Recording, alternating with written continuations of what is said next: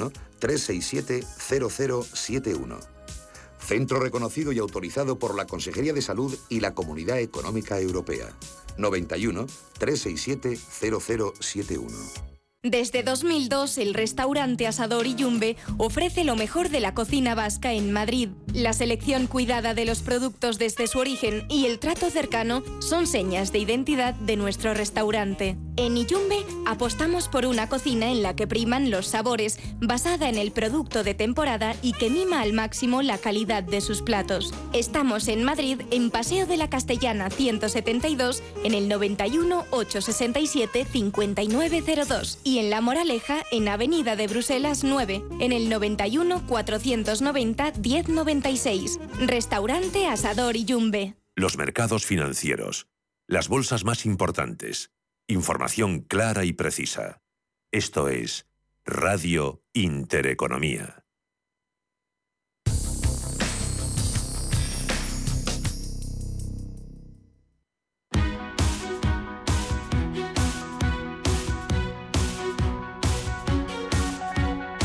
En Capital Intereconomía, el consultorio de bolsa.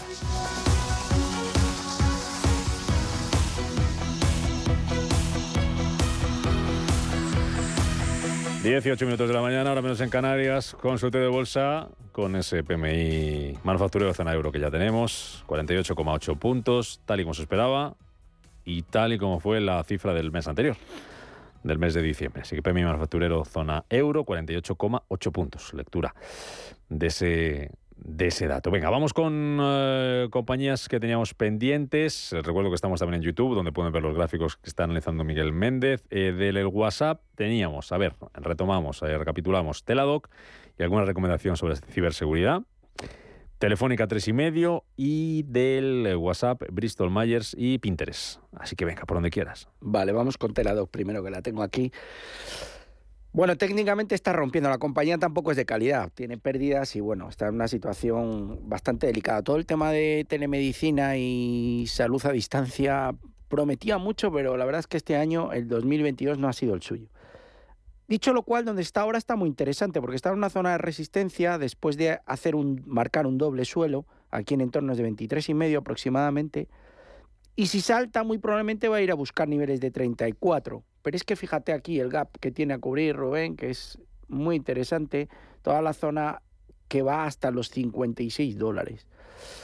Para alguien arriesgado con poco volumen, aunque está bajista, y aunque no es un activo de los de tener en cartera y mantener, a nivel de oportunidad y especulación, hasta podríamos hacer una enterrada. No me disgusta.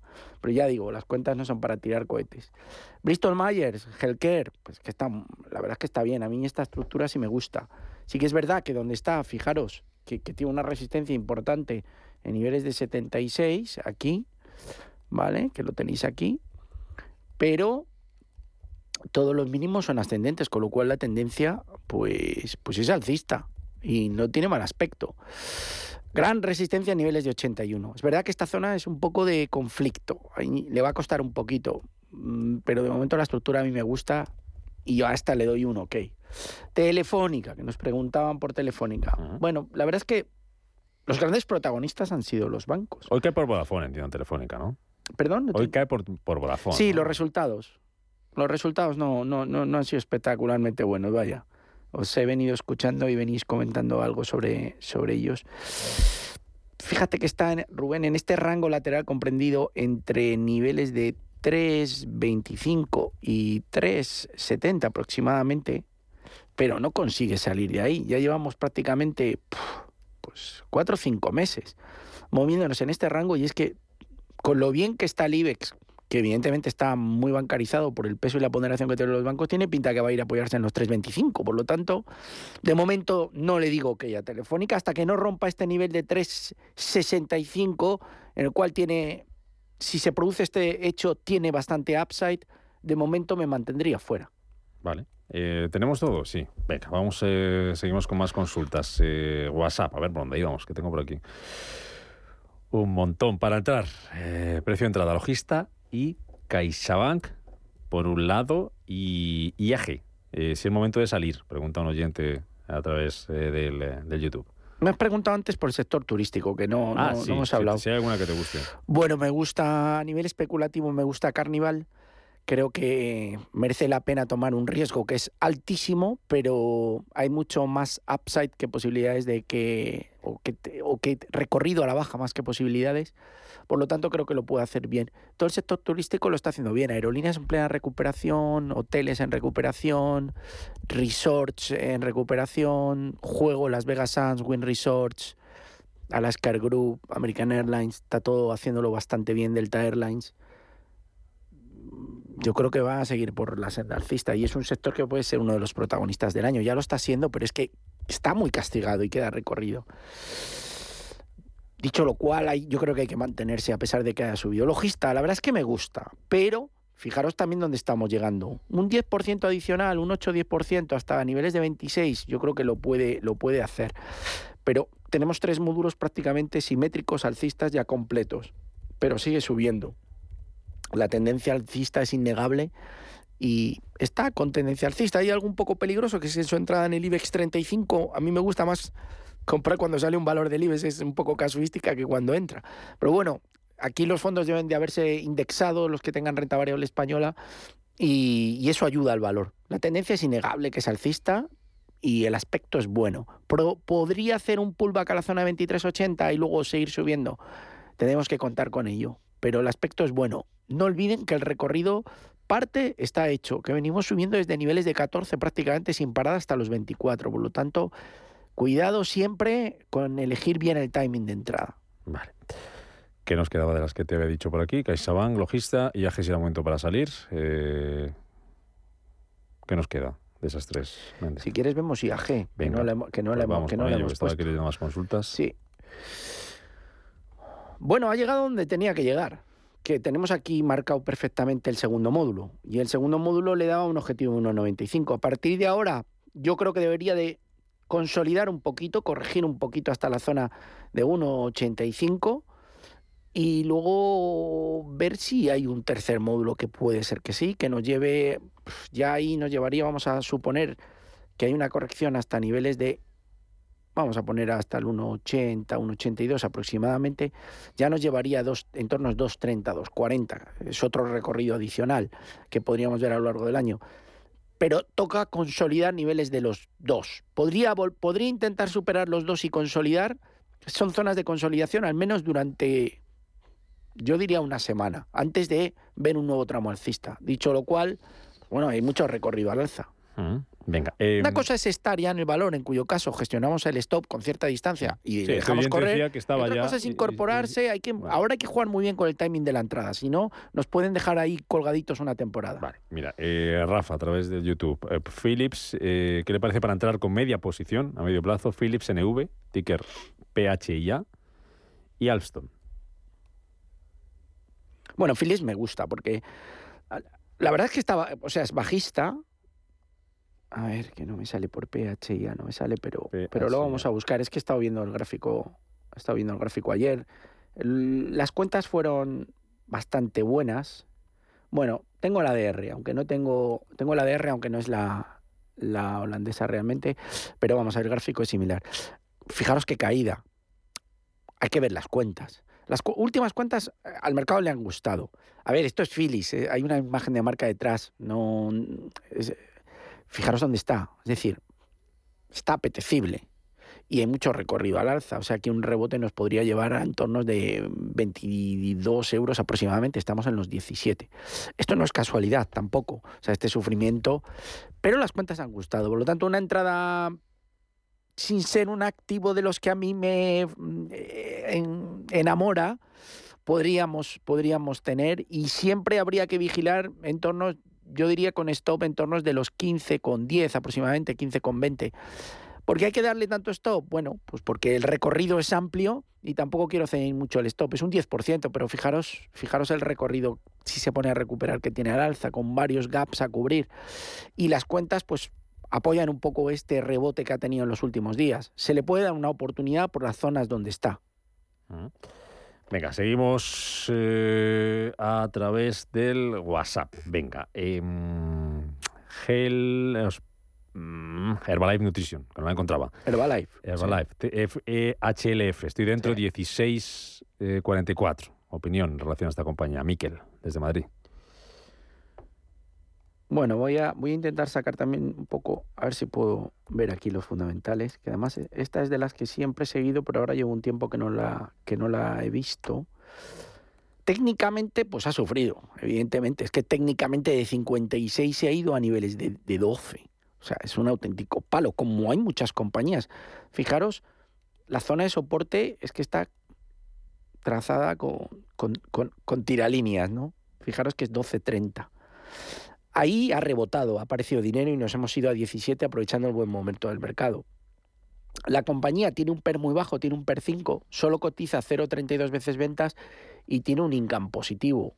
No hay crecimiento, el crecimiento es negativo a 5 años, eso me echa un poquito atrás. Y tiene un short float muy alto, fíjate, un 10% eh, de acciones prestadas en corto. Incógnitas, pero bueno, quien no arriesga no gana. Hmm. Puede ser un nivel ideal para tomar posiciones con un objetivo en la zona 2021 primero, un primer objetivo ahí. No pondría mucho capital, es decir, muy poco capital, porque esto tampoco, aquí tampoco hay calidad. Es decir, tenemos que diferenciar entre Adobe, Accenture, Stilauder, Amazon, Alphabet, eh, Zoetis, Amerisourcebergen. Eh, Mira, te voy a enseñar una que me gusta, LKQ, que he estado viendo ayer. Estos eh, tienen repuestos de automóviles americanos. Las cifras son buenas y aquí hay tendencia. Esto sí, esto puede tener más volumen. Un Deckers puedo tener volumen. Me encanta lo que está haciendo Ferrari, se puede ponderar. Eh, ¿Qué más tenemos por ahí que, tenga posibilidades de ponderación? Eh, Builder First Source, construyen casas de madera. Te la voy a poner también para que la vean. Estos son tendencias alcistas en activos que tienen calidad y en compañías que ganan dinero y su negocio va bien. Claro, pues esto lo más normal una vez que ha roto este triángulo simétrico, es que se va a los máximos. O sea, se va a ir a 88, pero es que la tendencia alcista es prolongada. Calidad de compañía, nada que ver con lo que nos están preguntando. Que no es que no se pueda tener, pero en porcentajes bajitos de la cartera. Venga, sigo ahora a través del YouTube. Ahora enseguida vamos con un audio. ¿eh? eh ya hablamos de Bankinter. Nos pregunta David por Enagas y Solaria. ¿Qué, recorrido a medio plazo le ves? Rapidito con ello. Enagas, está muy muerto. La ha estado viendo ayer.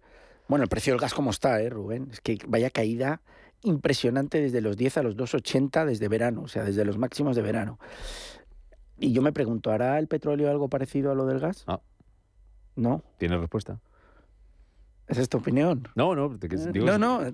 ¿Y tú qué piensas? No tengo ni idea. Fíjate que está todo el mundo hablando ya de los 25 puntos básicos, que es que no le quería ni nombrar porque está descontadísimo. Pero ¿cómo va a evolucionar la inflación? ¿Va a haber deflación?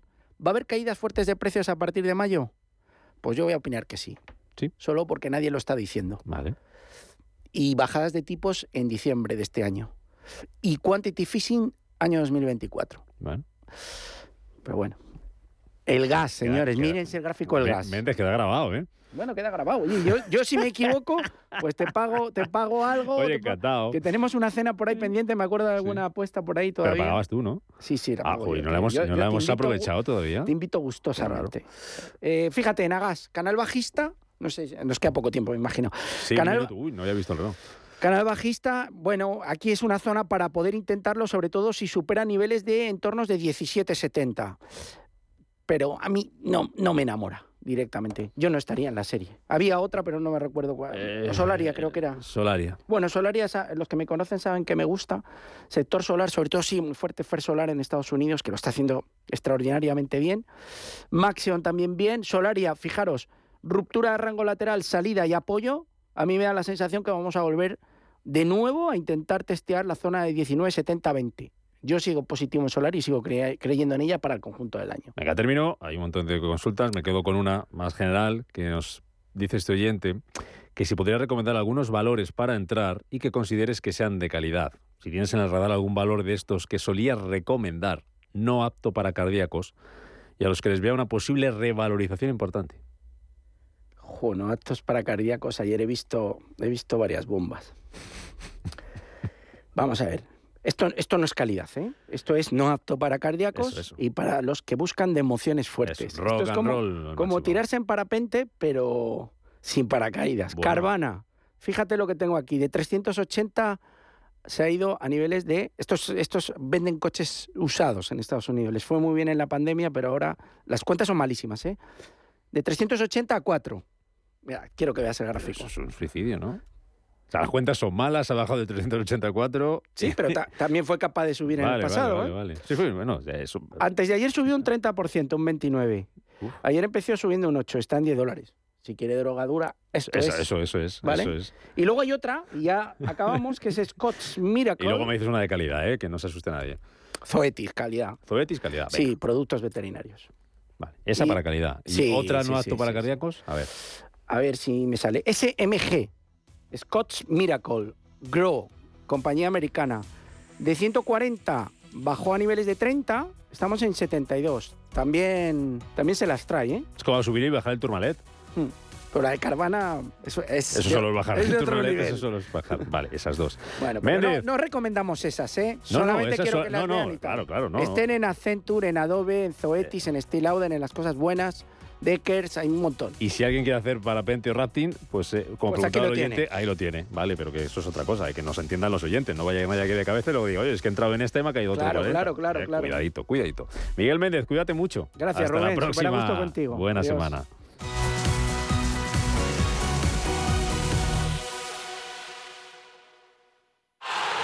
Acción! ¿La has visto? ¿Qué acción? Una acción gratis. Ahora consigue una acción gratis por hacerte cliente de XTB y descubre cómo se siente un inversor en bolsa. Descarga la app de inversión de XTB, hazte cliente, haz tu primer depósito de cualquier importe y disfruta de tu acción gratis para empezar a invertir. Invertir implica riesgos. Términos y condiciones de la promoción en xtb.com. Si quieres conocer mejor las empresas con las que trabajas, empieza por Informa. Compruébalo con tres informes gratis, el nuestro para que nos conozcas más y los dos que tú elijas para tu negocio. Solicítalos ya en Informa.es. Informa, líder en información empresarial. Vale que lo compres online con lo último en ordenadores y que lo conserves en un frigorífico No From Digital Fries, eh, no sé cuántos. Ellos a lo suyo, a ser lo que han sido siempre. Un exquisito jamón cocido y un exquisito fuego. Yo soy de 1954. 1954 del Pozo. Que lo bueno nunca cambie. Cuidado con la sopa, que quema. Siempre hay alguien que cuida de ti. En Autocontrol, anunciantes, agencias y medios, llevamos 25 años trabajando por una publicidad responsable. Campaña financiada por el Programa de Consumidores 2014-2020 de la Unión Europea. Si te gusta el séptimo arte, Vivir de Cine es tu programa. Dirigido y producido desde Hollywood por José Ignacio Cuenca y presentado por María Ayer.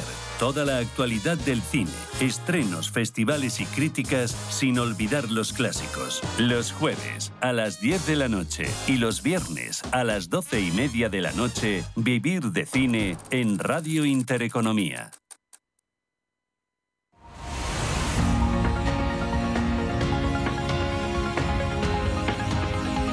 El foro de la inversión en Capital Intereconomía.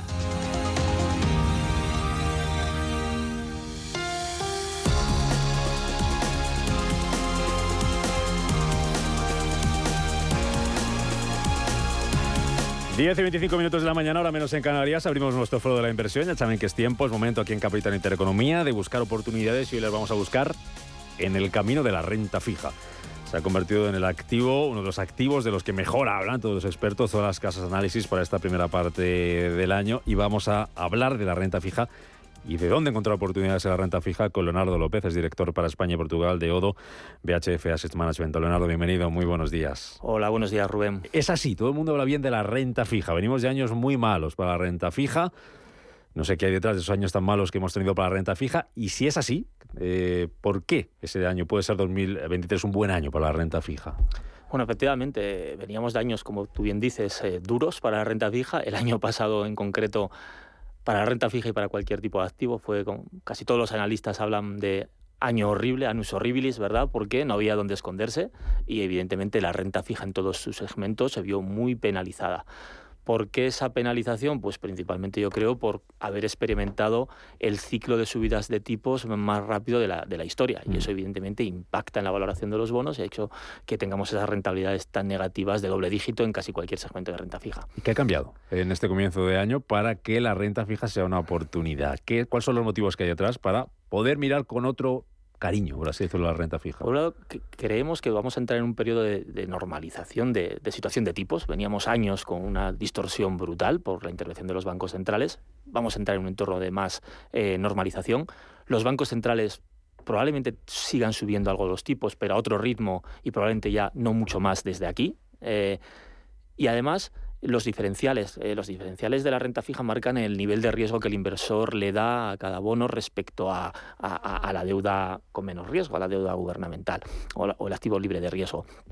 Y esos diferenciales el año pasado, ante toda la incertidumbre, ante una guerra en las puertas de Europa, ante una inflación desbocada que no habíamos visto eh, en décadas, pues se, abrieron muchísimo, se ensancharon muchísimo. Eso genera oportunidades para poder entrar en un activo que a día de hoy ofrece unas tires atractivas y con unos diferenciales que si bien han corrido en las últimas semanas o meses, todavía ofrecen potencial para un estrechamiento y por tanto una, ganancia. Mm, ya hemos mirado la renta fija, sabemos eh, cómo está, lo que nos puede ofrecer y ahora hay que elegir qué tipo de renta fija, dónde miramos, eh, qué buscamos. Por ejemplo, eh, grado de inversión, high yield. En general, pues mira, nosotros creemos que tanto grado de inversión como, como high yield es nuestra principal convicción para este año, sobre todo para este principio de año. Creemos que ambos ofrecen un carry, esa rentabilidad que te da un atractivo cupón, que te da el bono en tu cartera, eh, y ofrece también esa posibilidad de eh, estrechamiento de diferenciales, una ganancia, por tanto, eh, en la valoración. Ambos nos gustan.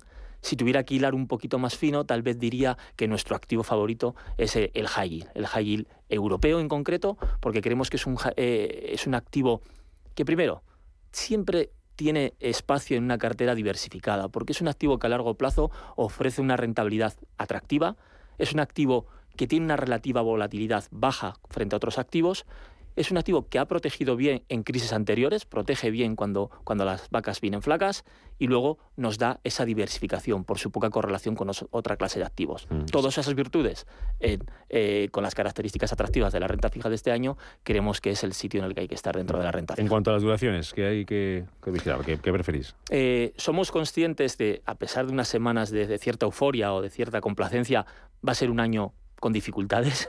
Entonces, tomar eh, menor riesgo de tipos, va a haber volatilidad de tipos. Vimos el año pasado cómo la volatilidad de tipos se, se, se exacerbó, se disparó. No será tan alta este año probablemente, pero seguirá siendo elevada. Queremos que tener high yield europeo por mayor calidad con duraciones bajas, estamos hablando de duraciones de un año, un año y medio, eh, te puede proteger ante esa volatilidad y ofrece unas tires en cercanas al 5% que creemos que es una rentabilidad ajustada por riesgo muy interesante, muy óptima para combatir una inflación todavía alta. Em, high yield europeo, duraciones cortas, año, año y medio, eh, corporativa, deuda pública, deuda gubernamental. Ahí estamos más cautos. Eh, evidentemente ofrecen ahora unos tipos que, pagan algo después de años que no, pero creemos que para combatir una inflación que aún que se está controlando sigue siendo elevada, creemos que hay que buscar algo más y por eso el high yield tal vez eh, sea nuestra preferencia. Ayer, por ejemplo, leía que el Tesoro va a dar cita incluso para el tema de comprar letras por la alta demanda que hay, el alto interés que hay, que es una cosa que no se veía desde hace mucho tiempo. Desde hace muchísimo tiempo, porque hay, letras pues cercanas al 3. Entonces, mm. bueno, pues, pues es atractivo, pero aún así la inflación que se ha controlado, niveles de 7 en España, pues, pues hombre, nos quedamos por detrás. ¿no? Eh, ¿Rentabilidad me decías, Leonardo? Eh, ¿Qué podemos esperar de, la rentabilidad? en high yield, como, como activo en, diferencia, en niveles actuales de, de diferenciales, en el año esperamos que puedan darnos un 7-8%. En duraciones bajas, con menor volatilidad, podemos estar hablando de, unas tires del 5, con lo cual, bueno, es bastante atractivo. Mm, venga, ya tenemos todo esto, presentamos una estrategia con nombre propio, con, cara y ojos. Para ponerle nombre propio a, mi visión, pues nosotros eh, eh, en Odo, en High somos uno de los grandes equipos que hay en Europa y tenemos más de 20 años gestionando el activo, eh, en varias estrategias, duraciones tradicionales, cortas y fondos a vencimiento, pero para ponerle nombre y apellidos a, nuestra convicción del año, creo que el fondo ODO-BHF Eurocredit Short Duration es una solución muy atractiva para tener en cartera que nos ofrece esa TIR eh, del 4,85 en ese rango a día de hoy con una duración de 1,6, que creemos que es muy buena herramienta para tener una cartera diversificada, beneficiarnos del potencial de rentabilidad del activo high yield y con una mayor menor exposición a, riesgo de tipos. Mm. Odo Credit Short Duration. Esto va a ser alternativa para esos inversores que no han sabido dónde poner su dinero, eh, los que han querido dormir tranquilos y no han tenido muchas opciones hasta ahora de hacerlo. Efectivamente, eso ha cambiado. Me gustaría poner el disclaimer, no deja de ser renta fija high yield, ¿verdad? Eh, que tiene algo más de riesgo que, esos depósitos, pero nos da una rentabilidad ajustada por riesgo muy interesante y que nos va a permitir combatir o intentar combatir la inflación. Eh, como nos contabas antes, ya que estamos hablando de bancos centrales, que también afecta mucho las decisiones que toman, lo que digan y cómo lo digan no solamente la renta variable, la renta fija, esperáis que el discurso eh, que puedan pronunciar vaya en línea con estas expectativas, ¿no? En favor de, la renta fija para darnos un poquito de, e, tranquilidad, ¿no? Donde puede estar un poco la clave de ese mensaje de los bancos centrales para que de verdad se abra esa oportunidad para la renta fija. Efectivamente, los mensajes de los bancos centrales probablemente vayan a ser más moderados, más, eh, más contenidos, dando más visibilidad eh, y, eso va a apoyar, va a soportar la, renta fija este año, eso queremos. 2023 año de la renta fija, podríamos titularlo así. Sin duda.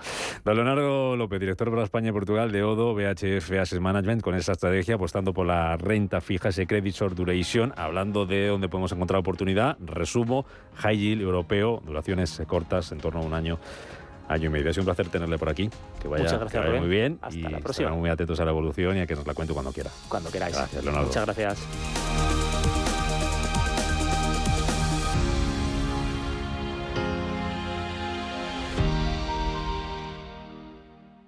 Si eres emprendedor, profesional o empresario y quieres estar al día en los temas que afectan a tu empresa, Cultura Emprende es tu programa. De la mano de Alejandra Rompedrique, Víctor Delgado y Ángel Calvo Mañas, conocerás las experiencias de otros empresarios y estarás al día en marketing, formación, tecnología, fiscalidad, eventos y más. Los viernes de 7 a 8 de la tarde en Radio Intereconomía.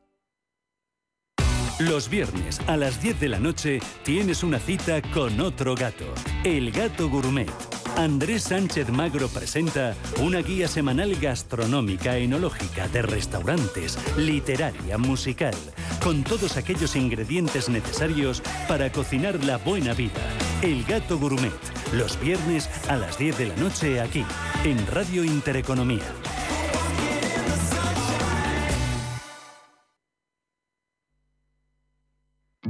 Hoy más que nunca es importante aprender las técnicas para hablar en público correctamente. Entra a formar parte de los cursos que por iniciativa de Radio Intereconomía te darán la oportunidad de obtener la excelencia de estas técnicas. Grupos reducidos, tres horas, tres días a la semana, tres semanas. Precio del curso completo, 300 euros. Plazas limitadas. Te esperamos en Radio Intereconomía. Llama al 609 88 2218. Cada semana te contamos la historia de un emprendedor. Te presentamos su empresa, su negocio. Emprendedores valientes, innovadores, con convicción y perseverancia. Empresas con identidad. Cada miércoles a partir de las 11 de la mañana en Capital Intereconomía.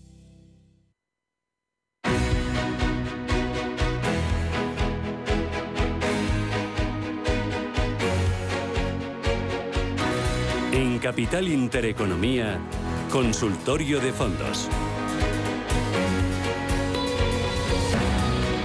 Momento para hablar de fondos de inversión, como cada día hasta ahora aquí en Capital Intereconomía, consultorio de fondos, hoy con Félix eh, González, socio director de Capitalia Familiar EAFI. Félix, ¿qué tal? ¿Cómo estás? Bienvenido, muy buenos días. Hola Rubén, buenos días, ¿qué tal? Encantado. Vamos a estrenar febrero hablando de fondos de inversión. 91 533 1851, 91 533 1851 y el WhatsApp el 609 224 716. Antes de ir con esas consultas, un par de, de preguntas. Una es el comportamiento de los fondos de inversión, algo que interesa a muchos de nuestros oyentes que perdieron un 11% de patrimonio el año pasado. ¿Qué pasa con los de los fondos, perdón, los fondos de pensión, no, los planes de pensiones. Los planes de pensiones que perdieron 11% de patrimonio el, año pasado. ¿Qué, pasa con los, los planes de pensiones? ¿Por qué no funcionan como, como desearíamos?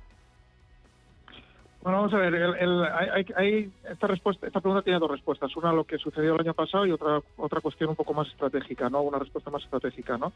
Lo que sucedió el año pasado eh, lo sabemos, ¿no? Es decir, los fondos de inversión, igual que los, los fondos de pensiones, igual que los fondos de inversión, son, son vehículos de inversión, en sí mismos no son una clase de activo y por lo tanto eh, es una forma, digamos, de empaquetar inversiones, ya sea en renta fija, ya sea en renta variable, ya sea eh, de forma mixta, y por lo tanto su comportamiento en, un año en particular y a lo largo del tiempo va eh, directamente ligado al, propio comportamiento de los activos en los que invierten.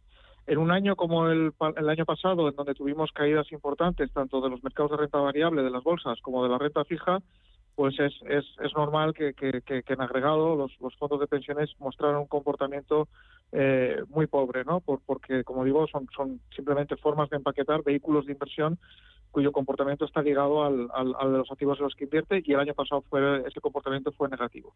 Dicho esto, eh, también eh, se da la circunstancia de que la industria española de fondos de pensiones es bastante mala. Es decir, los resultados históricos, si cogemos las, las estadísticas de Inverco a 15, 20 años, pues, pues vemos prácticamente que invertir en, en, fondos de pensiones es, dinero perdido, ¿no? O tiempo perdido, ¿no? Eh, la rentabilidad tanto de la renta fija como de los planes de pensiones de renta fija como renta variable en, en España es muy mala, muy pobre.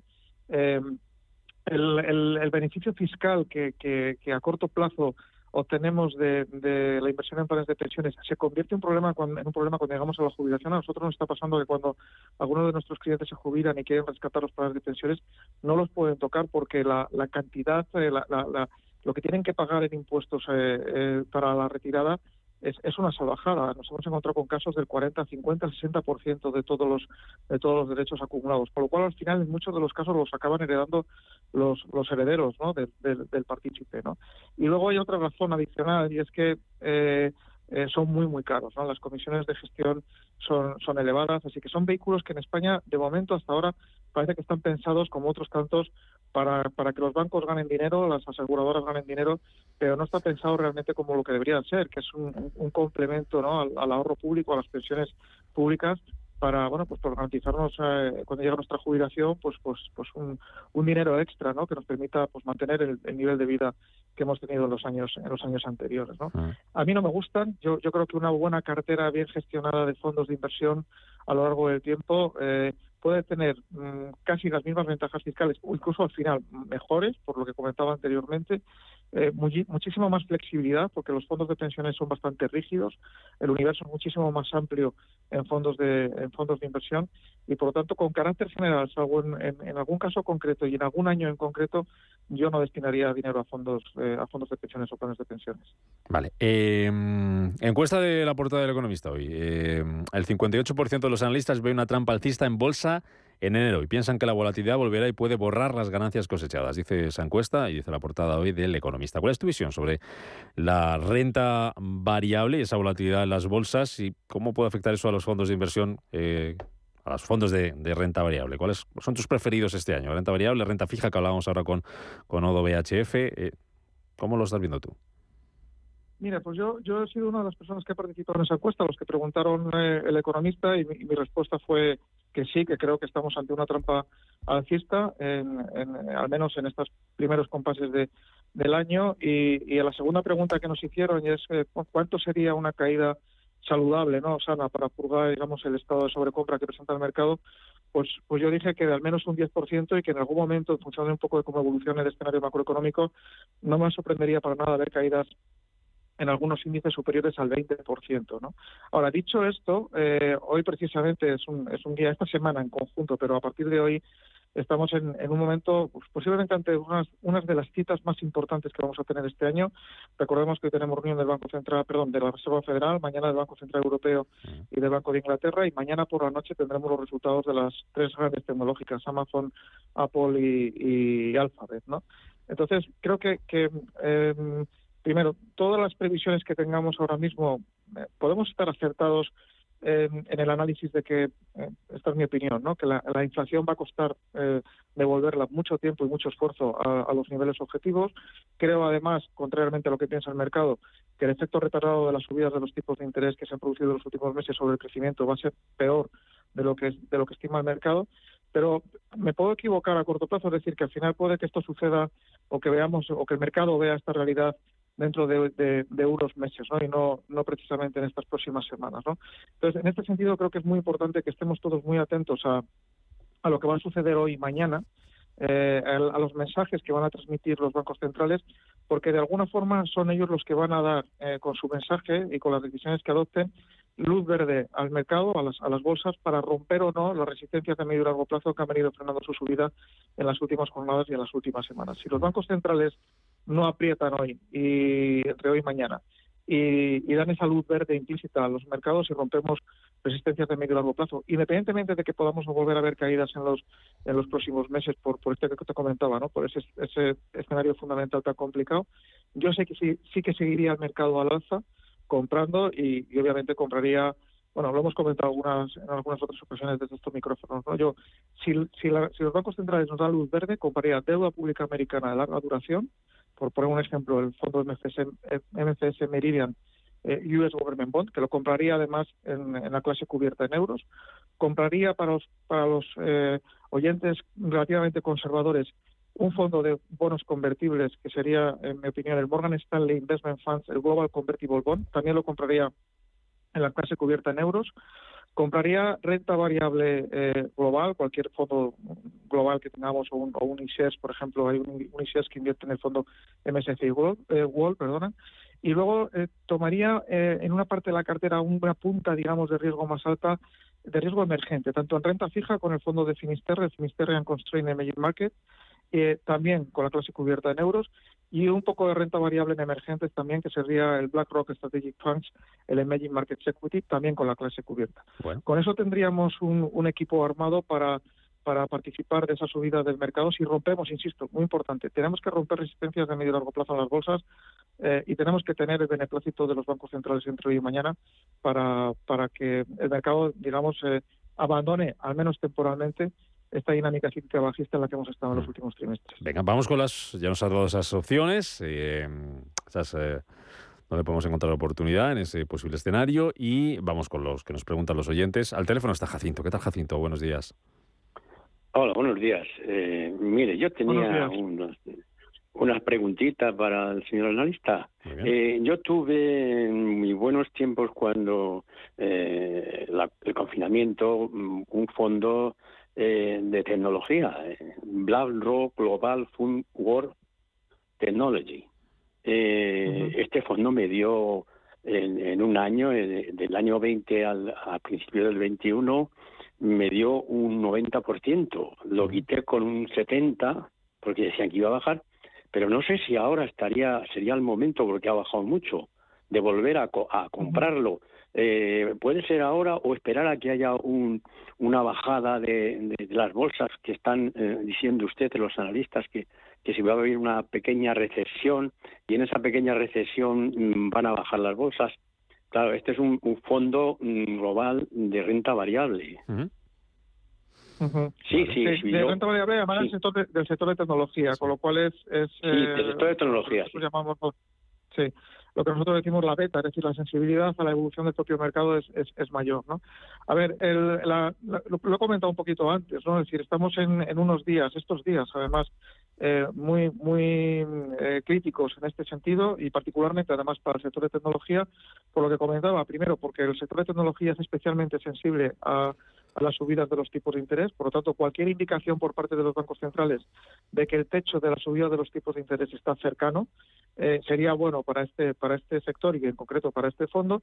Y en segundo lugar, porque el jueves, mañana, eh, eh, tras el cierre del mercado americano, después de las 10 de la noche de aquí de España, van a publicar resultados las tres grandes tecnológicas, Amazon, Apple y, y, Alphabet. Por lo tanto, si de estas citas el mercado leyera que tiene luz verde para, para seguir subiendo, eh, eh, insisto, un entorno de tipos de interés más amigable y un buen, eh, unos buenos resultados, sobre todo más que buenos resultados, buenas perspectivas hmm. de las grandes tecnológicas, cosa que dudo porque han estado reduciendo plantilla durante las últimas semanas, pero si así fuera, eh, este sería una opción a tener en cartera, desde luego. Bueno, pues esperaremos a esa cita de mañana. Gracias, Jacinto. Muchas gracias. Gracias por su llamada. Muchas gracias. te leo consultas escritas. ¿Qué opinión tienes del Fondo Carmiñá Emerging Patrimonio y del Cartesio X? ¿Cómo pueden hacerlo?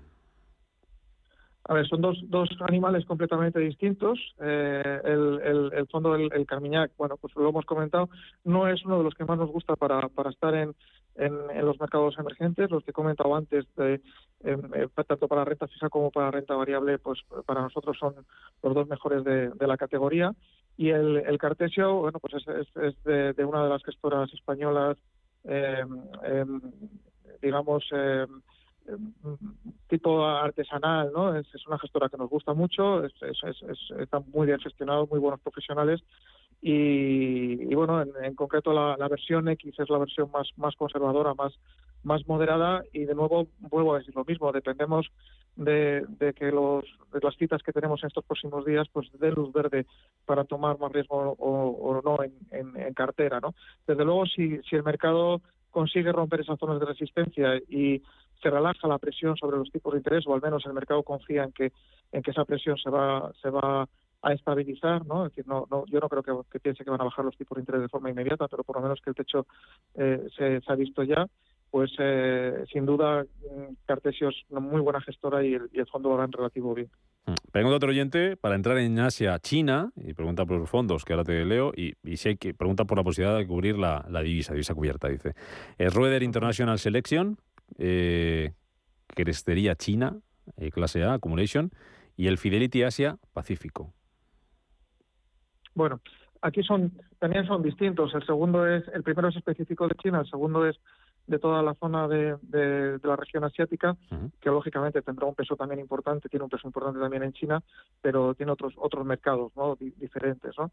Em, a ver, el, en fondos, el Schroeder no es que esté mal, pero pero, pero en fondos a mí me gusta más el JP Morgan China y el Fidelity China. ¿vale? El primero es un poquito más agresivo que, que el segundo. Claro, si, si vas a estar en China, yo estoy en China con todas las consecuencias. No, no voy a ir a China con un sesgo defensivo, ¿no? Mm. Sería un poco un poco ridículo, ¿no? Entonces, bueno, si si vemos que que, que volvemos a lo mismo, que tenemos luz verde en los mercados y en los próximos meses, sobre todo, la, el crecimiento, porque ahí sí que el, el, tema de China también no solo depende de los tipos de interés, sino también de las perspectivas de crecimiento. El dato que se publicó ayer de, de PMI en China, el de hoy ha sido más flojo, pero el de ayer, eh, bueno, nos devolvió, devolvió a la economía eh, por encima del umbral de de la contracción del, del, crecimiento.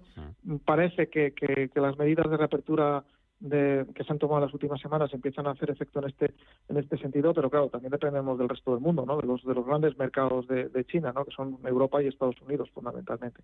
Así que vamos a esperar estos días y, y ya veremos, pero en vez del fondo de Schroeder, insisto, yo, probablemente iría por el JP Morgan China Fan. Vale. Eh, ¿Qué opinas del fondo Robeco BP eh, Global Premium EQSD? acciones? Bueno, es, es, es un, uno de los fondos, a, una de las alternativas ¿no? para, entrar en, renta variable global. Eh, yo ahí quizás eh, miría más por, por temas de, de ETFs, ¿no? Eh, eh, por, un iShares. ¿no? El, iShares, eh, nosotros el que utilizamos normalmente cuando, cuando hacemos un movimiento global, si podemos, porque el tamaño de la cartera del cliente lo permite, preferimos diversificar nosotros, es decir, eh, construir la posición de renta variable global asignando nosotros pesos en función de diferentes fondos a lo que es el mercado americano, lo que son los mercados emergentes, porque dentro de los mercados emergentes también puedes elegir diferentes zonas, Europa, etcétera, ¿no? Pero cuando nos enfrentamos a carteras un poco más pequeñas, donde, donde el potencial de diversificación es más limitado y tenemos que entrar a través de una cesta un poquito más agregada, como podría ser un, fondo global, en este caso preferimos más un mm, Vale, eh, ahora te lanzo más consultas, pero hoy que estamos muy pendientes de la banca, de los resultados del, del VA, de las buenas perspectivas que, que, tienen los analistas, que tenéis los analistas para el sector financiero, eh, hay que estar en fondos, que los que el sector bancario tenga un peso importante. Bueno, ahora mismo, eh, digamos que un poco la, industria se ha prostituido un poco en este sentido y me explico cuando hablo de esta palabra, ¿no? Lo que quiero decir es que muchos fondos value, eh, con el paso del tiempo, han dejado de ser lo que era un value tradicional para empezar a incorporar en cartera compañías que habían sido muy penalizadas durante la fase baja del ciclo. Estoy pensando en industriales, en su momento petroleras, eh, eh, y banca, por supuesto, también ahí. ¿no? Entonces, muchos de los fondos value europeos que, que, tuvieron un buen comportamiento en los últimos meses tienen cargadas sus carteras en, precisamente en bancos. La clave aquí, en este sentido, pensando no ya en los fondos value o los fondos europeos en general, sino lo que es el sector bancario en particular, tiene que darse dos cosas, ¿no? Y no es, no es a la vez, ¿no? Y no es fácil. Que los tipos de interés sean altos, relativamente altos, y que el crecimiento sea relativamente sólido. ¿no? Y digo que no es fácil porque en, una economía tan endudada como la que tenemos ahora mismo en Occidente y especialmente en Europa, la subida de los tipos de interés eh, hace que el crecimiento sea más sensible, contrariamente a lo que está descontando el mercado. ¿no? Nosotros no, participamos de este, de este optimismo del mercado en este sentido. ¿no? Pero yo sí que creo que el efecto retardado de la subida de los tipos de interés y las que quedan adicionalmente, sobre todo en Europa, sí que va a hacer más daño de lo que el mercado está descontando ahora mismo en términos de crecimiento. Creo recordar que ayer leía que, había habido una contracción muy fuerte del crédito en, Europa por parte de la banca y además eh, un deterioro ¿no? de, la, de la calidad crediticia en este sentido y, uno, y un aumento, digamos, de las exigencias en, materia de crédito. ¿no? Así que yo creo que es posible que por margen de intermediación, es decir, por, lo que es lo que es la fábrica de los bancos, ¿no? coger dinero barato y prestarlo más caro, por ahí sí que les va a ir bien a los bancos porque vamos hacia un entorno de tipos de interés más alto, pero dudo que el crecimiento del negocio en cuanto a actividad bancaria vaya a ser tan bueno como el mercado está descontando hoy en día, porque creo que el crecimiento no va a ser tan fuerte en los próximos meses y tampoco va a haber tanto crecimiento del crédito. Mm, mensaje de audio. Hola, hola, muy buenos días. Para el consultorio de fondos, a ver qué le parece al analista los fondos de renta fija a vencimiento. Y si le parece bien, a ver si me puede dar algún nombre para entrar ahora. Muchas gracias. Félix. Vale. Sí, bueno, vamos a ver, a mí, a mí no me gustan especialmente y no me gustan especialmente en este entorno, ¿vale? Eh, ¿Por qué? Primero, porque tengo la sospecha de que, eh, bueno, el mercado de renta fija para empezar es bastante más profesional que el de renta variable. Prácticamente el grueso de la gente que, que, operamos en los mercados de renta fija, digo de forma directa, ¿no? Invirtiendo y comprando bonos en el mercado de renta fija, somos profesionales. Es, un mercado más sofisticado, los importes mínimos de entrada en muchos casos son bastante elevados. Por ejemplo, un ticket mínimo de entrada para comprar un bono mm, frecuentemente supera los 50.000, 75.000 euros para poder entrar. Eh, hay algunos bonos, algunas emisiones de 1.000 euros de valor nominal, pero, pero muchas de ellas, o al menos las, las más interesantes, suelen tener tickets de entrada mínimos de, de 75.000, 100.000 incluso, ¿no? Entonces es, un mercado bastante profesional, ¿no? Y además existen algunos conocimientos técnicos que no, no suelen ser comunes, ¿no? Entre, entre el inversor particular, ¿no? Eh, entonces, eh, lo que hemos visto en, los últimos meses es que eh, las entidades en general eh, las instituciones querían aligerar su cartera de bonos porque sabían y saben que estamos en un entorno de subida de tipos de interés y la subida de los tipos de interés presiona a la baja las cotizaciones, ¿no? O sea, induce pérdidas en las carteras de renta fija. Y como no se los pueden colocar entre ellos, porque entre ellos saben en qué situación estamos, pues han sacado, esta es mi sospecha, ¿no? Han sacado estos fondos para, para colocárselo a sus clientes, es decir, colocar los bonos que tienen en cartera y que no se lo pueden colocar a otros inversores institucionales, colocárselo a sus clientes, ¿no? A ver, la historia es, vamos a comprar ahora bonos en, en un fondo vencimiento a tres años o cinco años con una TIP de, pongamos, media del 3,25%, porque los tipos de interés han subido ya, pero estos tipos de interés van a seguir subiendo y ¿por qué te voy a comprar a ti bonos al 3,25 cuando a lo mejor lo puedo comprar a 5,25 dentro de seis meses? Mm. Entonces, yo, yo no invertiría, no invertiría en estos, en estos fondos de momento. Venga, tengo un minuto y medio, vamos a escuchar un audio y respuesta, rapidito. Hola, buenos días. Soy José de Madrid. Quería preguntarle al analista mm, qué le parece, tengo el fondo Flashback Bond Opportunities, qué le parece si incrementar mi posición, ya que creo que podría subir en este año que estamos. Muchas gracias. Venga, breve, Félix. Sí, podrían subir, pero eh, y creo que podrían subir, pero eh, atención a lo que pasa en estos dos días que hemos hablado de los bancos centrales. Venga, mira, me has dejado tiempo para otra más. Sector salud, el AB Health Portfolio A clase euro, así me gusta. Aurora, desde Zaragoza, pregunta opinión sobre él. 20 segundos, ahora sí. Bueno, pues eh, lo mismo. Vamos a esperar a las citas de esta, de esta semana y a partir de ahí vemos si, tenemos luz para incrementar el riesgo en las carteras. Venga, pues estaremos muy pendientes aquí. Como siempre lo contaremos. Feliz González, Capital Familiar de AFI. Gracias, que vaya muy bien el día. Atentos a Powell esta tarde. Muchísimas gracias a vosotros. Ser largo. Gracias. Hasta luego. Noticias en cinco minutos. Después abrimos la última hora de hoy. Miércoles, Capital Intereconomía. Celebramos los 35 años de AFI, analistas financieros internacionales. Y tenemos nuestro habitual Empresas con Identidad.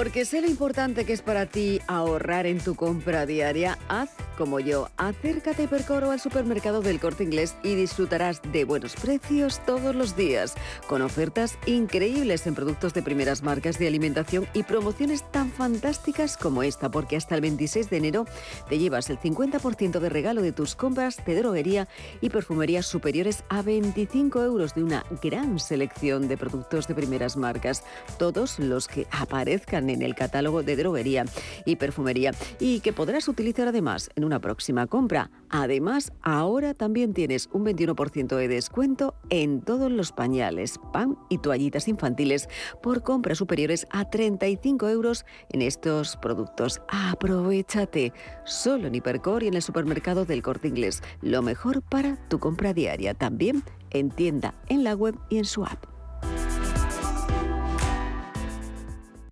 ¿Qué tipo de piel tienes? ¿Te la cuidas? ¿Te proteges del sol? ¿Se te cae el pelo o se te hinchan las piernas? ¿Qué perfume puedes regalar?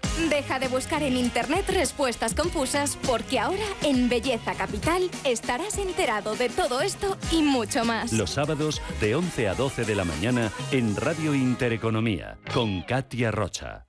Inversores minoristas e institucionales, gestoras y entidades financieras, empresas, reguladores y supervisores. Los activos digitales despiertan cada vez más interés. Y en Blockchain Radio explicamos conceptos, dibujamos tendencias y damos voz a los principales actores de la industria. Blockchain Radio, a las 2 de la tarde, cada jueves, en Radio Intereconomía, con Javier Molina y Susana Criado.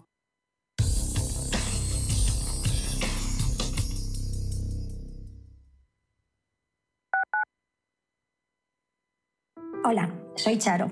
Tengo 67 años y hace un par de años mi vida mejoró gracias a mi casa. Si tienes más de 65 años y vivienda en propiedad, consigue la liquidez